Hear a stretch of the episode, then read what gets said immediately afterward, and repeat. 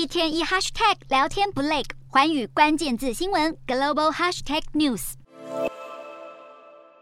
岸离岸人民币兑美元汇价二十八号盘中同步掼破了七点二元大关，离岸价更改写历史新低，凸显人民币卖压不止。市场更猜测中国央行可能会放缓宽松脚步，以避免加重人民币的压力。早从八月开始，中国人行就加速了货币宽松政策，透过公开市场操作，还有调降贷款报价利率等措施来提供市场的流动性，却带动了人民币的贬势，说是开启了亚币竞贬的大门。分析指出，今年美中利差开始倒挂，人民币贬值压力山大。而亚洲国家与中国的经贸关系高度联动，当中国经济趋缓，各国经济和企业获利下滑，也让外资加速撤离。再加上美元走强的心理之下，市场风险趋避心理导致资金流向美元。而先前瑞银就已经预测人民币的贬势还没落底，今年底前更不能完全排除掼破七的可能性。